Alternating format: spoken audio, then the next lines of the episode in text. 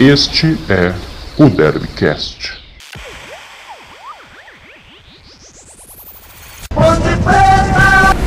Fala, torcedor Ponte Pretano, tudo bom com vocês? Aqui é o Eduardo Martins, vamos para mais uma edição especial do Derbycast, uma edição que provavelmente a torcida da Ponte está muito feliz com as últimas notícias e hoje temos um convidado muito especial aqui. Fazia tempo que ele não aparecia, mas hoje ele está de volta. É o Lucas Rossaf. E aí, Lucas, tudo bom com você?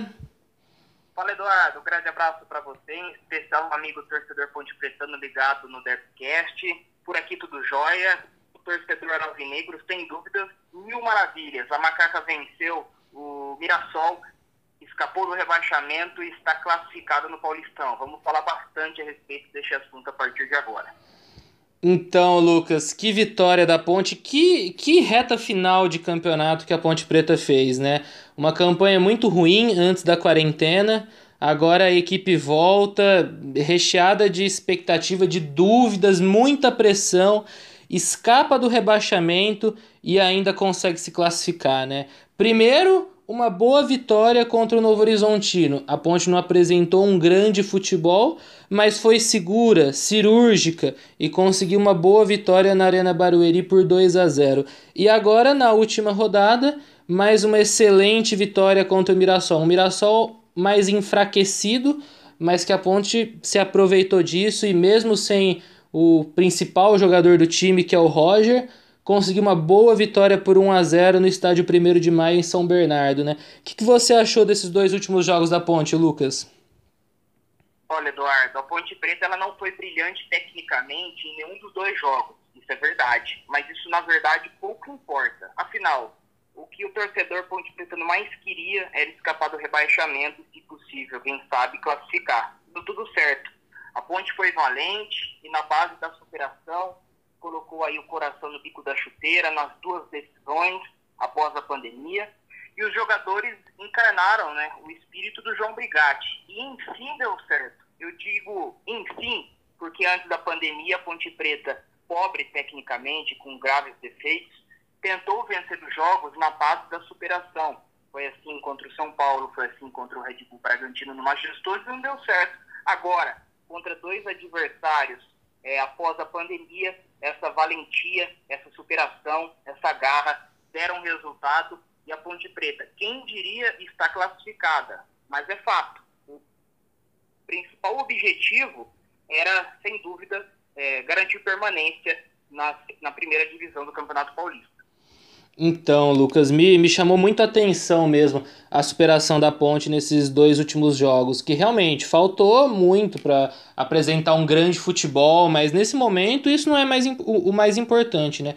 No pior dos cenários, a Ponte Preta podia terminar essa primeira fase de Campeonato Paulista rebaixada para a Série A2, terminou na lanterna o campeonato antes da pandemia, né? E a superação acho que é a palavra-chave mesmo para a Ponte nesse retorno do futebol e alguns jogadores também que me chamaram muito atenção, não sei se você concorda, mas que foram grandes destaques, principalmente o Bruno Rodrigues, né? Fez gol nos dois jogos e é um jogador que eu questionava muito antes da pandemia, um jogador que na minha opinião falta um pouco de qualidade técnica ainda a ele para ser titular da Ponte, para se firmar na Ponte, mas a superação, a vontade, algo que chama muito a atenção e não só dele, né, de todo o elenco da Ponte Preta. Tudo que a torcida reclamava desse time antes da pandemia, acho que o momento agora é de elogiar e agradecer, né? Longe ainda, esse time que está disputando o Campeonato Paulista sem os reforços, né, principalmente os que vieram do Mirassol, longe ainda de uma grande qualidade técnica, mas muita vontade, muita vibração. Deu para sentir que a Ponte entrou em campo muito tensa quarta-feira, né, no jogo contra o Novo Horizontino. E, mas ao mesmo tempo com muita vontade e o sistema defensivo eu senti que o Brigatti conseguiu organizar bem, porque eu acho que principalmente quando você está num momento ruim, como a Ponte estava, né, o principal é parar de tomar gol. E o Brigatti conseguiu fazer isso com maestria nesses dois jogos da reta final da primeira fase. A Ponte não tomou nenhum gol. E a partir disso o time começa a pegar um pouco de confiança, começa a se soltar e deu para ver muito bem isso, né? Tanto no, no jogo contra o Novo Horizontino como nessa última partida contra o Mirassol. Então me chamou muito bem isso, e aí outras peças começam a aparecer. O João Paulo, que era um dos que mais se destacava, mesmo no momento ruim da ponte, apareceu bem de novo agora, fez gol na quarta-feira, e eu achei que teve uma boa atuação nesse confronto com o Mirassol também. E outras peças, a, a dobradinha que o Brigatti fez muitas vezes pela direita ali, com Apodi Jefferson, eu acho que foi um, um acerto que ele teve nesse, nesse retorno de campeonato, ainda mais não, não podendo contar, falo mais uma vez, dos reforços, né? Então isso, isso ajudou muito. O Ivan, que dá uma consistência muito boa no setor defensivo, né? Eu acho que, que foram pontos chaves e assim, a ponte soube se virar sem o Roger. Eu acho que isso merece destaque também, né, Lucas? Bem, Eduardo, vamos por partes. Primeiro em relação ao Bruno Rodrigues. É, para tirar o chapéu. Ele foi um dos nomes mais criticados pela torcida e imprensa antes da pausa e agora é o principal protagonista da macaca nas finais contra Novo Horizonte e Mirassol. Ele foi decisivo com dois gols e saiu gigante dessa saga ponte pretana nessa história de superação. Ele, inclusive, é um dos jogadores que a diretoria da Ponte Preta durante a pandemia colocava muita confiança e acreditava que o principal problema pelo mau desempenho não era técnico mas sim psicológico e questão de confiança. Ele é um exemplo, o outro é o Apodi. É, em relação à Ponte Preta ainda, o Ivan, no primeiro jogo, ele não foi tão exigido, embora o Novo Horizontino tenha desperdiçado grandes oportunidades. Contra o Mirassol, o Ivan contou com a sorte, bola na trave, mas também fez defesas importantíssimas e ajudou neste resultado positivo. É sem dúvida é, o principal jogador e mais decisivo da Ponte Preta em todo o elenco. Outro jogador que cresceu de produção nesses dois jogos, Tauan, antes criticado pela ineficiência ao lado do Bruno Rodrigues, ele cresceu de produtividade junto do Jefferson, que é lateral direito, e se destacou bastante pela regularidade na marcação. Resumindo, foi um leão ali no meio campo e ajudou a conter o avanço do adversário. E por fim, a zaga. É, antes era muito recorrente a Ponte Preta ser vazada. Agora não. Nesses dois jogos, o João Brigatti montou um esquema sólido na defesa, teve duas duplas de zaga distintas, Henrique Trevisan e Wellington Carvalho no primeiro jogo, Wellington Carvalho e Alisson no segundo. Macaca está garantida na próxima fase e agora é pensar no Santos. Então, Lucas, eu concordo, concordo muito com você. Realmente, o Brigatti tem um grande acerto nessas mudanças de postura, principalmente da ponte, e consequentemente os jogadores tendo mais confiança. E você falou de um jogador que eu esqueci de citar, mas que na minha opinião também chama muita atenção, que é o Wellington Carvalho, que era um jogador que eu também questionava na ponte, principalmente nesse momento ruim, e nas, nessas duas partidas agora ele foi titular diante das ausências, né? O Alisson não pôde jogar o primeiro jogo que estava suspenso, aí no segundo o Trevisan não pôde jogar, então ele foi titular nos dois jogos, e ele teve boas atuações, talvez seja um, um jogador que, não sei se será titular na, na Série B com a chegada do Luizão e do Rayan, mas que pode, pode ajudar na composição do elenco da Ponte. E Lucas, temos o adversário da Ponte já, né? Será o Santos é, nessa das quartas de final do Campeonato Paulista, confronto único. E como que você enxerga esse adversário da Ponte? Você acha que a Ponte tem chances? O que, que você planeja para a Ponte Preta nessa sequência de estadual? Eu acredito que a Ponte Preta tem chances de classificação. O Santos não é nenhum bicho-papão, é um time que vem desfigurado por conta da pandemia, por conta de todos os problemas. O Santos não é, não é, é não é segredo para ninguém, vive situação financeira delicada e dramática, só que no papel tem um bom time titular. É, o Carlos Sanches está de volta, só que assim como a Ponte Preta, o Santos também vem bem cansado. É, o Gesualdo Ferreira não poupou jogadores contra o Novo Horizontino, foi derrotado por 3 a 2 mas eu acredito sim que a Ponte Preta tem totais condições de despachar o Santos mesmo na Vila Belmiro. Afinal, é jogo único e a Ponte Preta, caso empate, pode decidir nos pênaltis. E nos pênaltis a ponte tem o Ivan, sem dúvida é muito melhor do que o Vladimir, por exemplo. Vale lembrar, o Roger, que cumpriu suspensão está de volta, recupera a posição na vaga do Alisson Safira, que não foi bem, não marcou em nenhum dos dois jogos. E a Ponte Preta vai para tudo ou nada. Para quem era cotada como rebaixada, agora foi premiada com a vaga nas quartas de final. Joga é um jogo e a Ponte Preta, é claro, tem condições sim e sair vitoriosa lá na Baixada.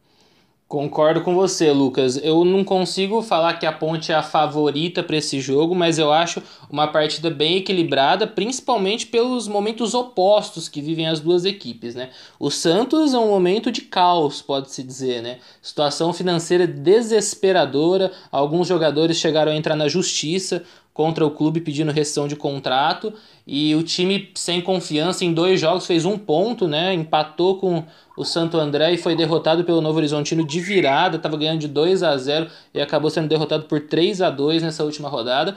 Então, na minha visão, a Ponte tem, tem chance. E a gente sabe, né, que o, o psicológico é muito importante no futebol, a confiança, e confiança é o que a Ponte mais tem para esse confronto contra o Santos agora nas quartas de final, né? Ainda mais que saiu do momento adverso, como você tinha falado muito bem, não foi rebaixada, conseguiu a classificação e ainda viu o rival ser eliminado na fase de grupos. O Guarani, que estava quase classificado, acabou eliminado. Então foi um ingrediente a mais para o torcedor também, nas brincadeiras, nas orações que a gente sabe que sempre rola né, nesse meio do futebol. Então eu vejo a Ponte com, com boas chances. E você falou muito bem, jogo único, né? E aquela questão de empate, eu, eu acho muito possível se a partida terminar empatada do, do, herói, do, do Ivan sair de campo como herói, talvez numa disputa de pênaltis. Sabe, inclusive recentemente, há alguns anos atrás, a Ponte chegou a eliminar o Santos do, do Campeonato Paulista nas mes na mesma quarta de finais, né? E em uma disputa de pênaltis também. Então eu acho que é possível, não dá para apontar a Ponte como favorita, não vai poder contar ainda com os reforços que vieram do Mirassol, o Camilo, o Hernandes, o Luiz Oyama e o Neto Moura, mas tem um grande reforço que indiscutivelmente é o Roger, né? Ídolo da nação Ponte Pretana, inclusive até provocou o rival hoje, quando acabou a partida e a Ponte terminou classificada e o Guarani eliminado, né? Então eu acho que acho que tem que tem como a Ponte conseguir boas coisas e quem sabe chegar sim na semifinal do Campeonato Paulista. Não, com certeza. O time da Ponte Preta tem mais uma decisão pela frente e é aquele negócio, encarnar o espírito do João Brigatti. Se não for na técnica, vai precisar ir na raça. A questão é, a Ponte Preta entra em campo, além de motivada, sem pressão. O favoritismo é do Santos, por uma série de fatores. Por jogar em casa, embora não tenha torcida, por ter um elenco muito melhor, porque nós estamos considerando todos os reforços que a Ponte tem para a Série B. E a Ponte Preta está no lucro. O Santos não. O Santos tem sim a obrigação de avançar por todos esses motivos e, e o principal, o Santos tem jogadores que decidem os jogos. Por exemplo, Carlos Sanches, Marinho, Soteldo. A Ponte Preta, com a volta do Roger, tem este centroavante que pode sim fazer a diferença. Só que o coletivo do Santos ao menos na teoria, é muito melhor. Vamos ver na prática como tudo isso será feito na Vila Belmiro no meio desta semana. Concordo com você, Lucas. Se for pegar o coletivo, realmente o, o Santos é melhor. Mas tem um, algo que me chama, que chamou muita atenção hoje. O Osman no banco de reservas pela primeira vez, né? Inclusive ele chegou a entrar no final da partida. Então eu acho que é um jogador que provavelmente não vai ser titular. Acho que o Brigatti tem que manter Bruno Rodrigues e Roger na frente. Mas quem sabe no segundo tempo, quando o jogo estiver difícil, contar com o Osman, acho que pode fazer muita diferença também. E é um excelente jogador.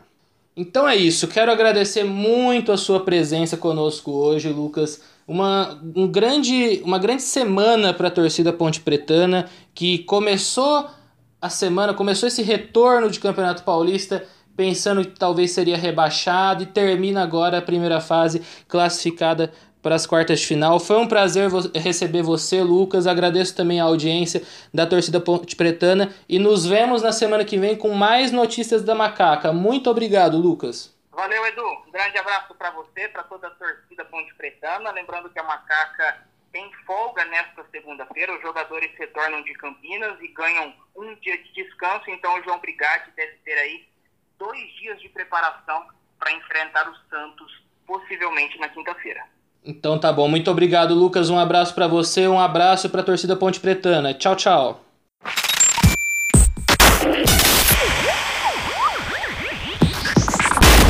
Este é o Derbycast.